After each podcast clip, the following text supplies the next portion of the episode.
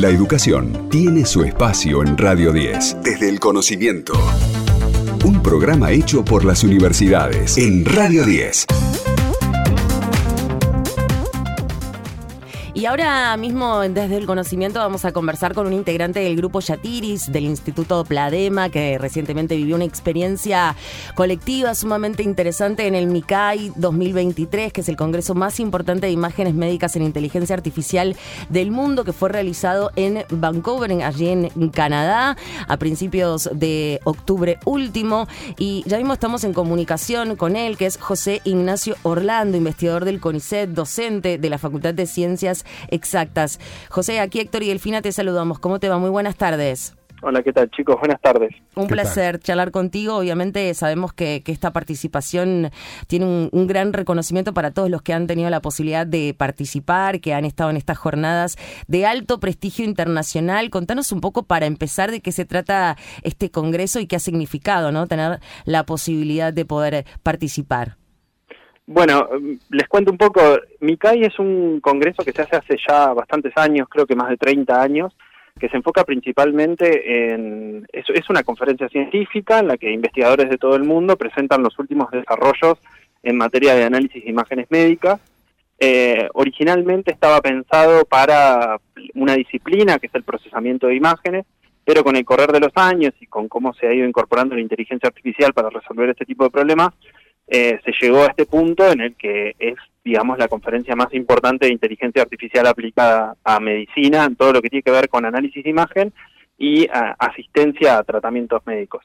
Y bueno, tuvimos la oportunidad de presentar un artículo científico que desarrollamos en, colaboración con un equipo de, médicos del Hospital El Cruce y del, y del ENIS, que es una unidad ejecutora del CONICET, que es de triple dependencia, eh, Universidad Nacional Arturo Jaureche, CONICET y Hospital El Cruce con investigadores de la Universidad de Itela y, bueno, por supuesto, nuestro equipo Yatiris del Instituto Pladema. Así que estamos muy contentos.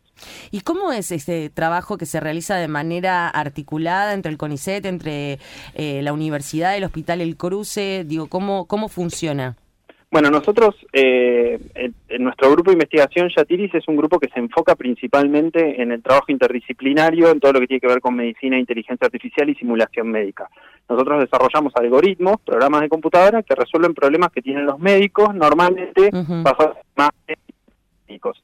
En este caso particular, el proyecto con el que participamos es el Instituto Científico de Duilio De Angeli, que es uno de mis becarios doctorales, eh, quien ahora está de viaje, pero quien es realmente el que protagonizó todo este trabajo y quien realmente lo hizo bajo la supervisión mía, Ignacio Larravide, el coordinador de nuestro grupo, pero que realmente es quien cargó el piano, por así decirlo. Este, es un trabajo que nosotros estamos realizando con el Hospital del Cruce, como les comentaba, donde lo que estamos trabajando es en la caracterización de las asimetrías de los hipocampos. Bien, los hipocampos son una estructura del cerebro que tiene la responsabilidad, digamos, de almacenar en memoria. Bien, todo lo que todo lo que se asocia a la memoria depende del hipocampo. Claro. Es una estructura simétrica, que uno espera que sea más o menos parecida del lado izquierdo y del lado derecho. Es una estructura que está repetida, vieron que el cerebro tiene dos hemisferios. Sí. Este, bueno, entonces se espera que sean parecidos entre sí. Normalmente los, los médicos lo que hacen es cuando detectan algún tipo de, patología, como por ejemplo Alzheimer o el deterioro cognitivo, que es, la primera etapa del Alzheimer, digamos, lo que hacen es estudiar si existe algún tipo de asimetría entre el hipocampo izquierdo y el derecho. Pero algo que ellos nos planteaban es que a veces hay como un horizonte muy difuso entre cuándo esa asimetría es realmente eh, significativa y cuándo son asimetrías que, que, uno puede esperar en una persona que está sana. Vieron que, por ejemplo, el ojo izquierdo y el derecho se ven iguales, pero tienen ciertas diferencias. Bueno, lo mismo pasa con, con otras estructuras del cuerpo. Entonces, a partir de este trabajo que nosotros empezamos a desarrollar con ellos, hicimos primero como parte de una tesis de grado, un estudiante que tuvimos en nuestro laboratorio, Francisco Yaruzzi, eh, hicimos un primer estudio a ver cómo podíamos usar inteligencia artificial para caracterizar el espacio de asimetrías normales. Esto es, entender cuándo esas diferencias entre el hipocampo y el eh, izquierdo y derecho son normales, no están asociadas a ningún tipo de patología. Claro. Y a partir de eso, lo que somos capaces de hacer es después, viene una persona nueva a la que eh, bueno, le hacemos una resonancia magnética y extraemos los hipocampos a partir de esa imagen de resonancia magnética, podemos determinar automáticamente si esa persona tiene rasgos que están asociados a alguna patología neurológica o no las tiene, basándonos simplemente en la simetría de los hipocampos. Ese fue un poco el trabajo que presentamos y por el que, que bueno, nos fue aceptado y pudimos viajar a Vancouver. Para que ustedes puedan determinar estas asimetrías, si son patológicas, si no lo son, eh, y, otras cuestiones que tienen que ver con esto, siempre se dice que tienen lo que es una caja de herramientas, no trabajan con algoritmos, para que nosotros podamos eh, entender de alguna manera en qué consisten estos algoritmos, eh, como para que ustedes puedan tener conocimiento pleno de todos estos detalles. Bien, eh, nosotros lo que el, algoritmo que utilizamos en este caso es un algoritmo que inventamos nosotros, pero que tiene fundamentos en siempre construimos sobre hombros de gigantes, ¿no es cierto? Tiene fundamentos que están basados en, en, otras investigaciones que investigadores en, inteligencia artificial pura han hecho a lo largo de los años. En este caso nosotros estamos trabajando con un tipo particular de algoritmos que se llaman algoritmos de detección de anomalías o de detección de novedades, que se basan en una particularidad bastante sencilla de entender, que es que lo entrenamos con eh, información normal, bien, que nosotros esperamos que viene de una población que cumple con una condición que nosotros determinamos, en este caso son todas personas sanas, y después, dada una muestra nueva, es capaz de decidir si esa muestra cae dentro del espacio de normalidad o cae fuera del espacio de normalidad.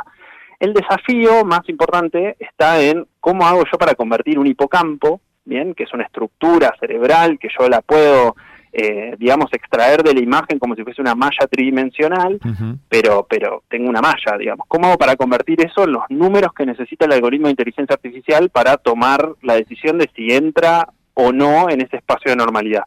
Y ahí lo que hicimos nosotros fue desarrollar un algoritmo basado en redes neuronales que básicamente lo que hace es aprender por sí mismo qué características del hipocampo son las que son relevantes para definir que esos hipocampos son normales. Entonces, cuando yo traigo un par de hipocampos nuevos, que no sé si son normales o no, lo que hace es analizar esas diferencias en, términos de esos números que yo les comentaba recién, de esas características, y determina si cae o no cae dentro de, ese espacio. Es un problema que eh, lo podemos generalizar a un montón de situaciones. Podemos plantear, eh, por ejemplo, qué sé yo, con transacciones bancarias que nosotros podamos caracterizar numéricamente, podríamos determinar cuándo una transacción bancaria es fraudulenta o no, decidiendo si se parece o no se parece a todas esas transacciones que no lo son. Bien. Bueno, eso, son algoritmos muy genéricos que en este caso nosotros adaptamos específicamente para este tipo de, tarea. O sea que eh, a grandes rasgos esto también resulta ser sumamente relevante para la detección temprana de Alzheimer, por ejemplo. Exactamente, no solamente Alzheimer, sino todas aquellas patologías cerebrales que se caracterizan por una desviación en la simetría de alguna estructura cerebral.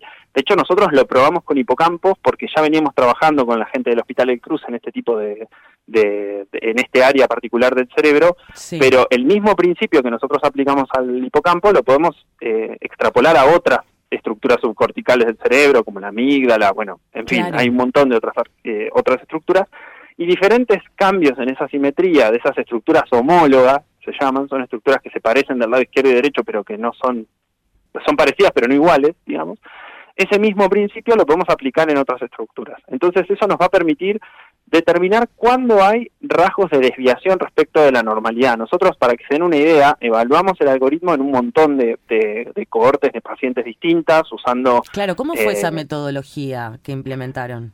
Bien, nosotros lo, lo, que hicimos fue accedimos a un conjunto grande de resonancias magnéticas que se utilizan mucho para investigación que fueron desarrollados por otros grupos internacionales, son unos conjuntos que tienen nombres ya, se llaman OASIS, ADNI, en fin, tienen los nombres de los distintos consorcios médicos que, las obtuvieron, y además utilizamos datos eh, específicos que capturó el Hospital El Cruce para distintos estudios clínicos que han realizado ellos y que nosotros en este caso aprovechamos para la evaluación. Y básicamente lo que hicimos fue eh, tomamos las distintas cohortes de pacientes, algunos son sujetos control, son personas sanas y en otros casos son personas con distintas patologías, en particular nos enfocamos en el deterioro cognitivo leve, que es el primer signo de, evolución hacia el Alzheimer, el Alzheimer y la esclerosis hipocampal, que es una de las causas de la epilepsia, que en este caso trabajamos con esclerosis hipocampal izquierda y derecha, que dependiendo de cuál de los dos hipocampos se afecta es una o la otra. Y nosotros lo que hicimos fue evaluar esa distancia hacia el espacio de normalidad, este espacio que les comentaba yo que nuestro algoritmo aprende, lo utilizamos como un factor de riesgo de eh, enfermedad. Imagínense como una probabilidad que nos, cuanto más alta, más riesgo tenemos de que la persona sufra alguna enfermedad. Claro. Entonces, lo que hicimos fue evaluarlo con una serie de métricas que son las que normalmente se utilizan para evaluar este tipo de algoritmos, y lo que detectamos es que efectivamente el algoritmo tiene mucha sensibilidad y especificidad para detectar este tipo de enfermedades. Esto significa que cuando el valor da alto, hay muchas chances de que efectivamente se trate de un caso que tiene algún tipo de patología de estas que nosotros estudiamos. Entonces eso está muy bueno, como decías vos, para hacer diagnóstico temprano de enfermedades, pero además incluso ahora estamos trabajando en tratar de darle explicabilidad al algoritmo, tratar de entender no solamente, tratar de obtener no solamente ese numerito, sino entender qué regiones del hipocampo son las que explican esas diferencias, para, por ejemplo, realizar estudios, que los anatomistas puedan realizar estudios más profundos acerca de estas enfermedades y, y cómo evolucionan, pero ¿quién les dice para poder empezar a desarrollar terapias específicas que puedan detener este deterioro en determinadas regiones? Claro, es impresionante, realmente sorprendente todo lo que nos estás contando y por supuesto te agradecemos muchísimo que hayas estado aquí en el programa compartiendo este paper tan importante que han tenido la posibilidad de presentar allí en el MICAI. José Ignacio, te mandamos un abrazo muy grande. Un abrazo muy grande para ustedes y muchísimas gracias por brindarnos este espacio a quienes investigamos en el CONICET y en el interior del país eh, para contar un poco las cosas que estamos haciendo. Así que muchísimas gracias. Un placer inmenso. Adiós. Adiós. En la Defensoría del Pueblo podés hacer tu reclamo todos los días las 24 horas.